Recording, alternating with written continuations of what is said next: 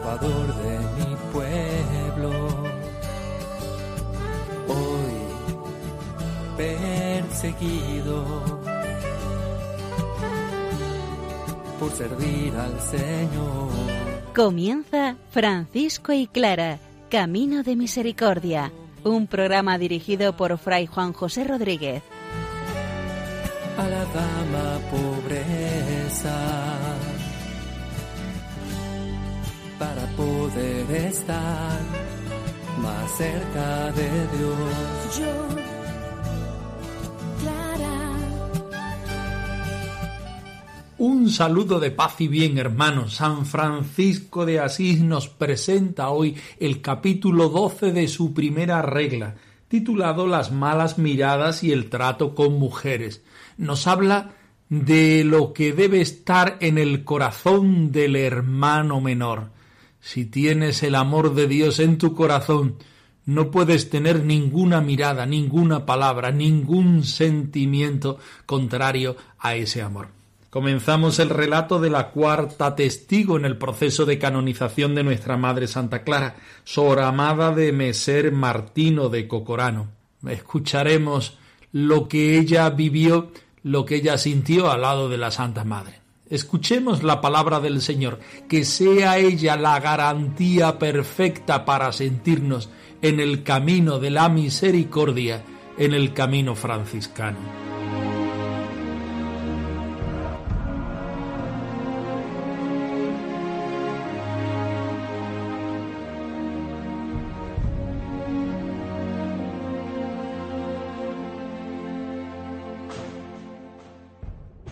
Del Evangelio de San Mateo.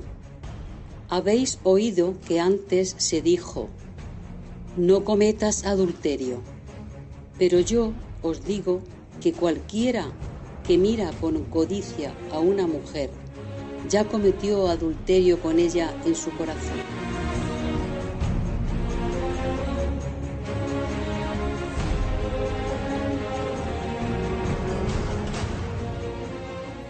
Francisco nos plantea en esta ocasión el tema de la pureza, el tema de la castidad, el tema de tener el corazón puesto en el Señor, de amar con el corazón de Cristo.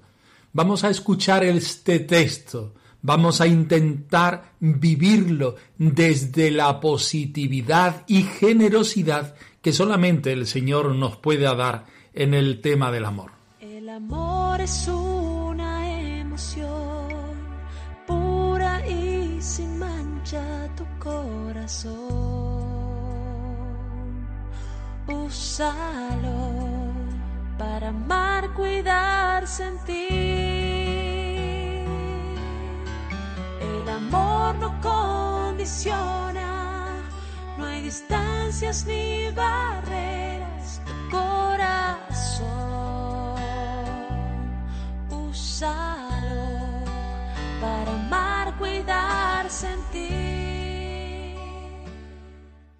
Todos los hermanos, donde quiera que estén o que vayan, guárdense de las malas miradas y del trato con mujeres, y ninguno se aconseje con ellas, o vaya de camino él solo con ellas, o coma a la mesa en un mismo plato. Los sacerdotes hablen honestamente con ellas, administrándoles la penitencia u otro consejo espiritual. Y ninguna mujer en absoluto sea recibida a la obediencia por hermano alguno, sino, una vez que le haya sido dado el consejo espiritual, que ella haga penitencia donde quiera. Y vigilémonos mucho, todos, y mantengamos puros todos nuestros miembros, porque dice el Señor, el que mira a una mujer para desearla, ya cometió adulterio con ella en su corazón. Y dice el apóstol, ¿o es que ignoráis que vuestros miembros son templo del Espíritu Santo? Por consiguiente, al que profane el templo de Dios, Dios lo destruirá a él.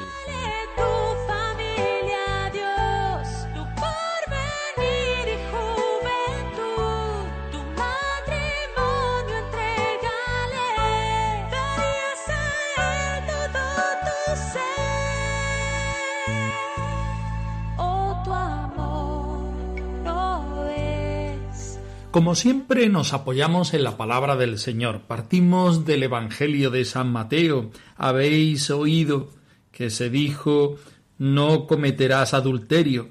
Pues yo digo aún más, quien mira a una mujer con codicia y la desea con la mirada, ya está cometiendo adulterio. Ese es el texto que ofrecemos en el día de hoy. Pero San Francisco en el capítulo 12 de su primera regla nos ofrece aún dos más. Uno de San Pablo a los Corintios en el que dice es que ignoráis que vuestros miembros son templos del Espíritu Santo. Y un poco antes nos dijo así pues el que viole el templo de Dios, Dios lo destruirá. Partimos de la base de que el Señor quiere que no sólo seamos puros con nuestros miembros corporales, sino que vayamos al corazón. Y todavía daríamos en este tema un paso atrás. No miramos tanto nuestro cuerpo sino nuestro corazón. No miramos tanto nuestro corazón sino cómo es el corazón de Cristo. Otra salvedad antes de meternos de cabeza en este tema es que aunque parezca que San Francisco no quiere el trato de los hermanos con las mujeres, si vamos a las obras de San Francisco, a los escritos de San Francisco, nos damos cuenta de que él tenía relación con algunas mujeres y una relación que es intensa. Por ejemplo, no hay que ir más lejos que la relación que tuvo con Santa Clara de Asís, que muchos a lo largo de la historia han visto en esa relación algo más que una relación de hermanos, de amigos. Evidentemente San Francisco no pudo mirar a Clara nunca como una mujer porque su corazón estaba entregado al Señor. Pero también tenemos una curiosa relación de amistad, fraternidad, con la que él llamaba Fray Jacoba, aquella mujer seglar que a lo largo de su existencia compartió mucho de su vivencia con el Señor. Hay una anécdota al final de su vida que San Francisco no quería morir sin comer aquellos dulces que Fray Jacoba, como él mismo la llamaba, le hacía. San Francisco demoniza, por tanto, a la mujer, por supuesto que no. San Francisco lo único que quiere es que el corazón del hermano menor sea del Señor y amar con el corazón de Cristo a todas las personas. Que yo soy tuyo estás en mí, que yo soy tuyo y estás en mí, que yo soy tuyo y estás en mí, que yo soy tuyo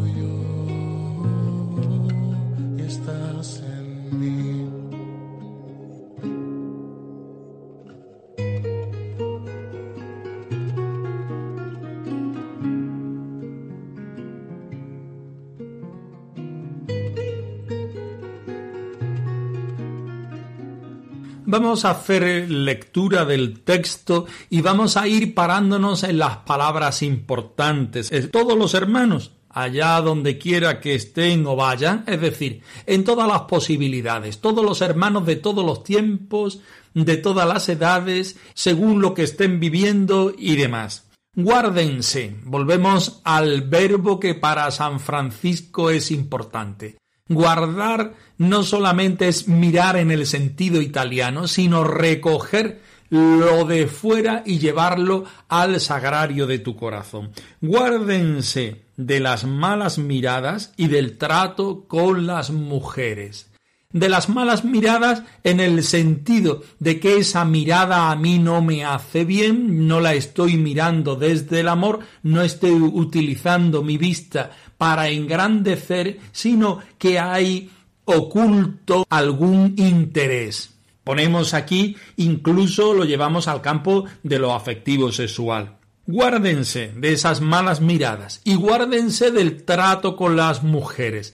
Trato aquí se entiende como esa relación en la cual la mujer no se convierte en una hermana, sino que va más allá de esa relación abierta, de esa relación fraterna, de esa relación con el Señor y ninguno se entregue en consejos con ellas, o con ellas vaya solo de camino, o coma a la mesa del mismo plato. San Francisco quiere guardar, nunca mejor dicho, utilizar este verbo al hermano de esta tendencia natural que todos tenemos. Evidentemente, la sociedad y la Iglesia está constituida de hombres y mujeres y evidentemente nuestra naturaleza tiene unas tendencias y unas apetencias. El hermano menor, por el hecho de ser hermano menor, no se les quita esa natural tendencia a la afectividad y a la sexualidad.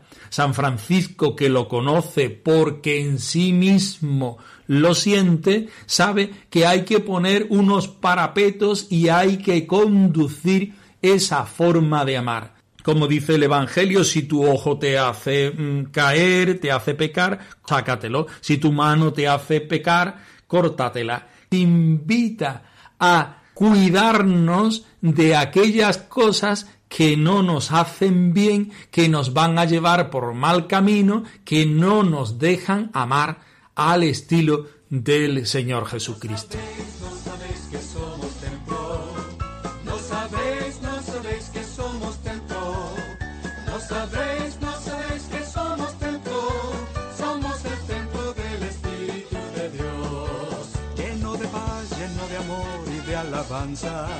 Lleno de paz, lleno de amor y de alabanza, lleno de paz, lleno de amor y de alabanza. Somos el templo del Espíritu de Dios. No sabéis, no sabéis que soy un templo. No sabéis, no sabéis que soy un templo. No sabéis, no sabéis que soy un templo. Yo soy el templo del Espíritu Dentro de la fraternidad franciscana existe siempre la diferencia entre aquellos hermanos que son sacerdotes y aquellos que no lo son. Los hermanos sacerdotes por su propio ministerio deben tener relación en los sacramentos y en la vida pastoral con las mujeres.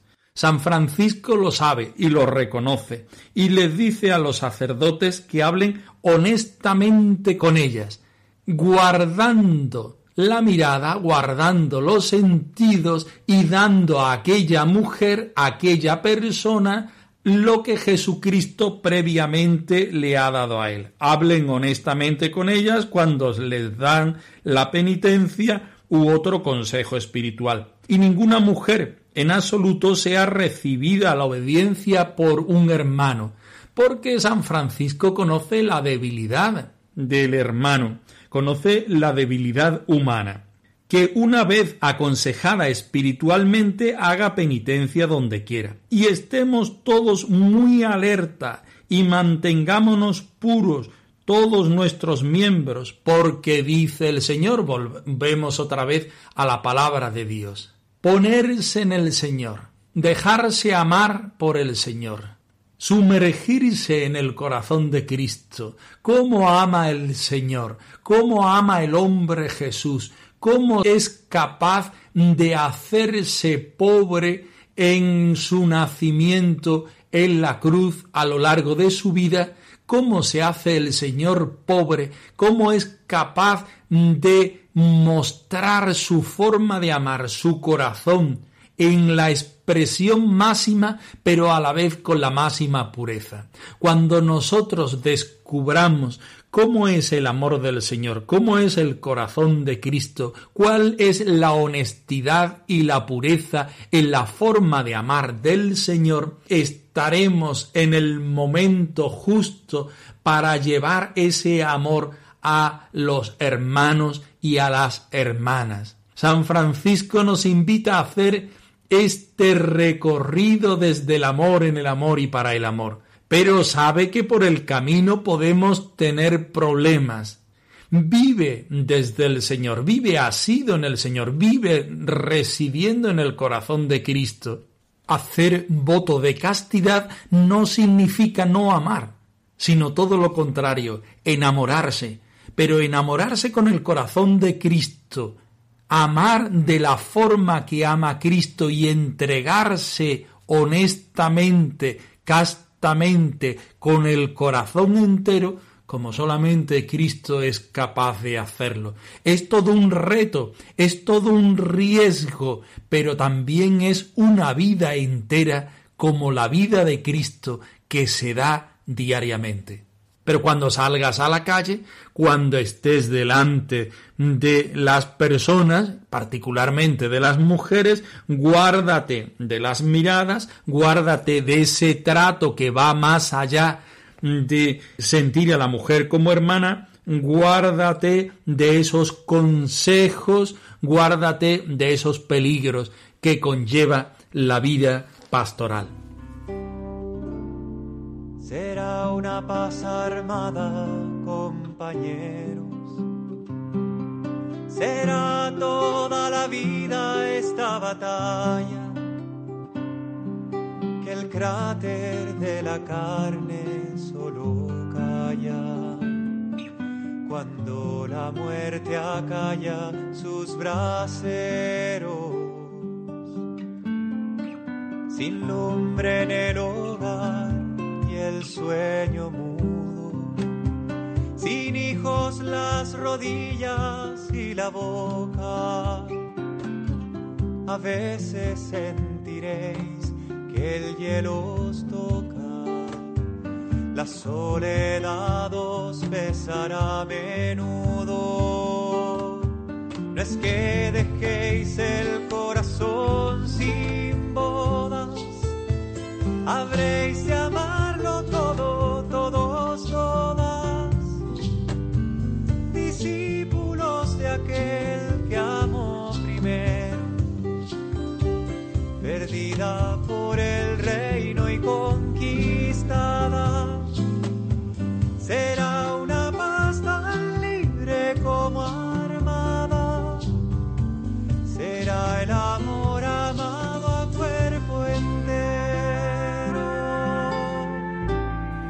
Con mucha alegría os presentamos a la cuarta testigo en el proceso de canonización de Santa Clara. Ella se llama Soramada, Soramada de Meser Martino de Cocorano o de Corozano.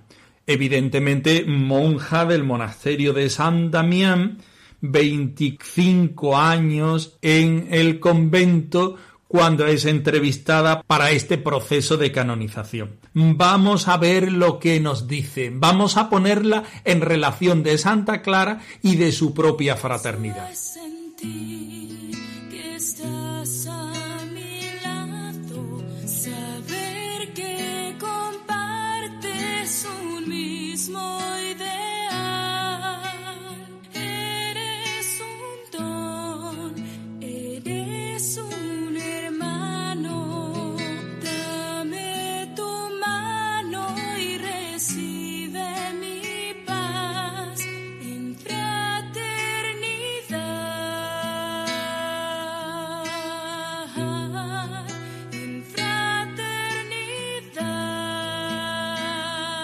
Cuarta testigo.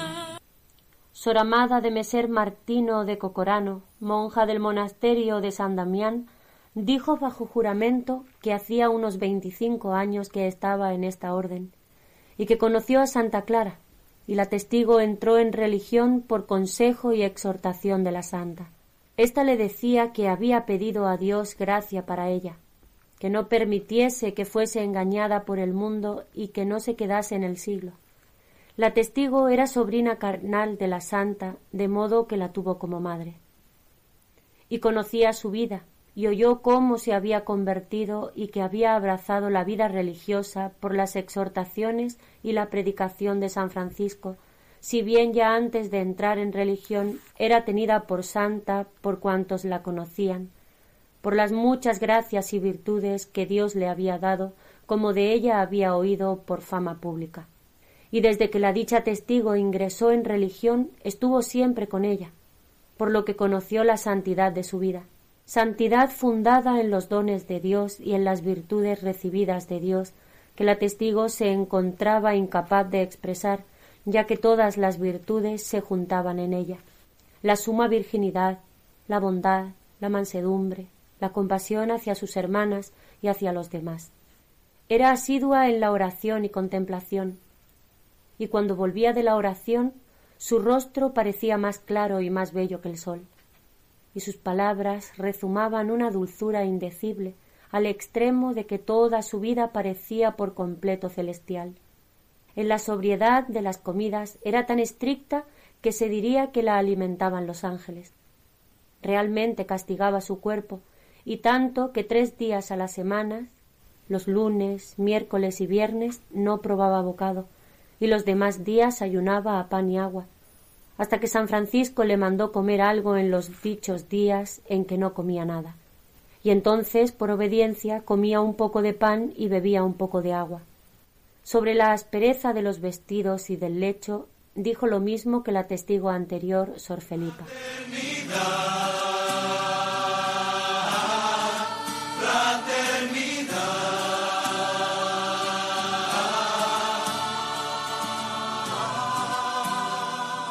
Podemos hacer en memoria de las tres testigos anteriores.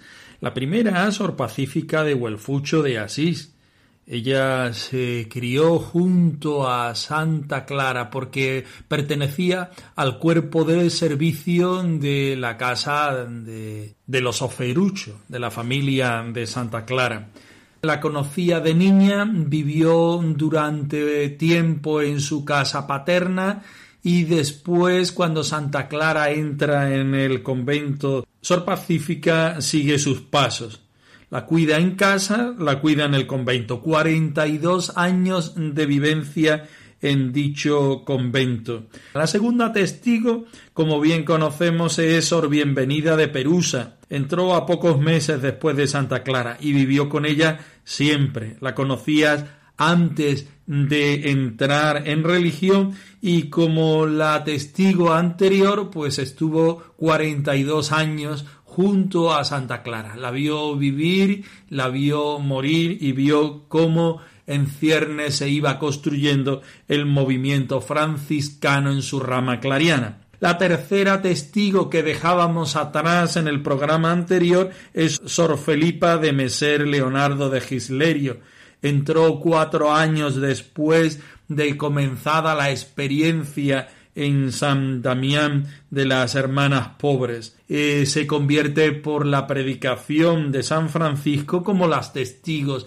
anteriores y por el movimiento de vida hacia el Señor de la Madre Santa Clara. Treinta y ocho años de vida en el claustro junto a Santa Clara la conoció y vivió muchos años, compartió la intimidad de la bendita Santa de Asís. Nos presentamos hoy delante de la cuarta testigo, Sor Amada de Meser Martino de Cocorano o de Corozano, también monja del monasterio de San Damián. También se pone ella bajo juramento a contar lo que durante veinticinco años estuvo viviendo junto a la Santa de Asís, más aquellos otros que ella compartió en vida, porque esta cuarta testigo, Sor Amada, era sobrina carnal de la Madre Santa Clara. No sólo hermana en religión, sino también con los mismos lazos de la sangre. Más adelante veremos cómo la misma Santa Clara atrae, según Dios, al convento a su madre y a su hermana Santa Inés. La conocía en vida y oyó cómo se había convertido y que había abrazado la vida religiosa por las exhortaciones y la predicación de San Francisco si bien ya antes de entrar en religión nos dice su mismo testimonio, era tenida por santa, por cuantos la conocían por las muchas gracias y virtudes que Dios había dado, como de ella había oído por fama pública. Y desde que la dicha testigo ingresó en religión estuvo siempre con ella, a su lado, no sólo en la proximidad física, sino al lado también a la vivencia carismática de esta nueva forma de vida que se cernía. Por lo que conoció la santidad de su vida, santidad fundada en los dones de Dios y en las virtudes recibidas de Dios, que la testigo se encontraba incapaz de expresar, ya que todas las virtudes se juntaban en ella la suma virginidad, la bondad, la mansedumbre, la compasión hacia las hermanas y otras más, asidua a la oración y la contemplación y en la sobriedad y en la pobreza de vida. Familia de la sangre que lleva a la fraternidad y fraternidad que invita a cada una de las hermanas a vivir como si fueran propia familia. El movimiento franciscano, por pura gracia de Dios, hace milagros. La fraternidad lleva a la pureza del corazón, como veíamos en la parte de San Francisco, y la pureza de corazón lleva a la verdadera fraternidad según Dios.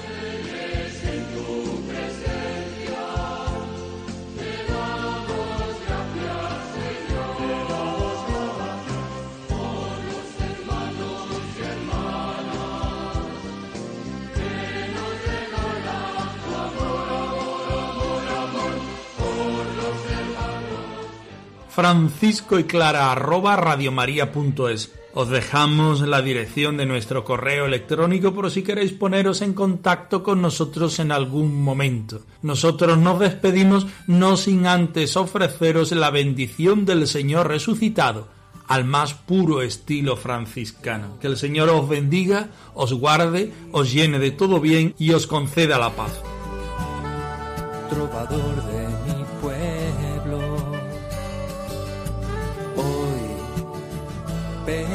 Perseguido por servir al Señor.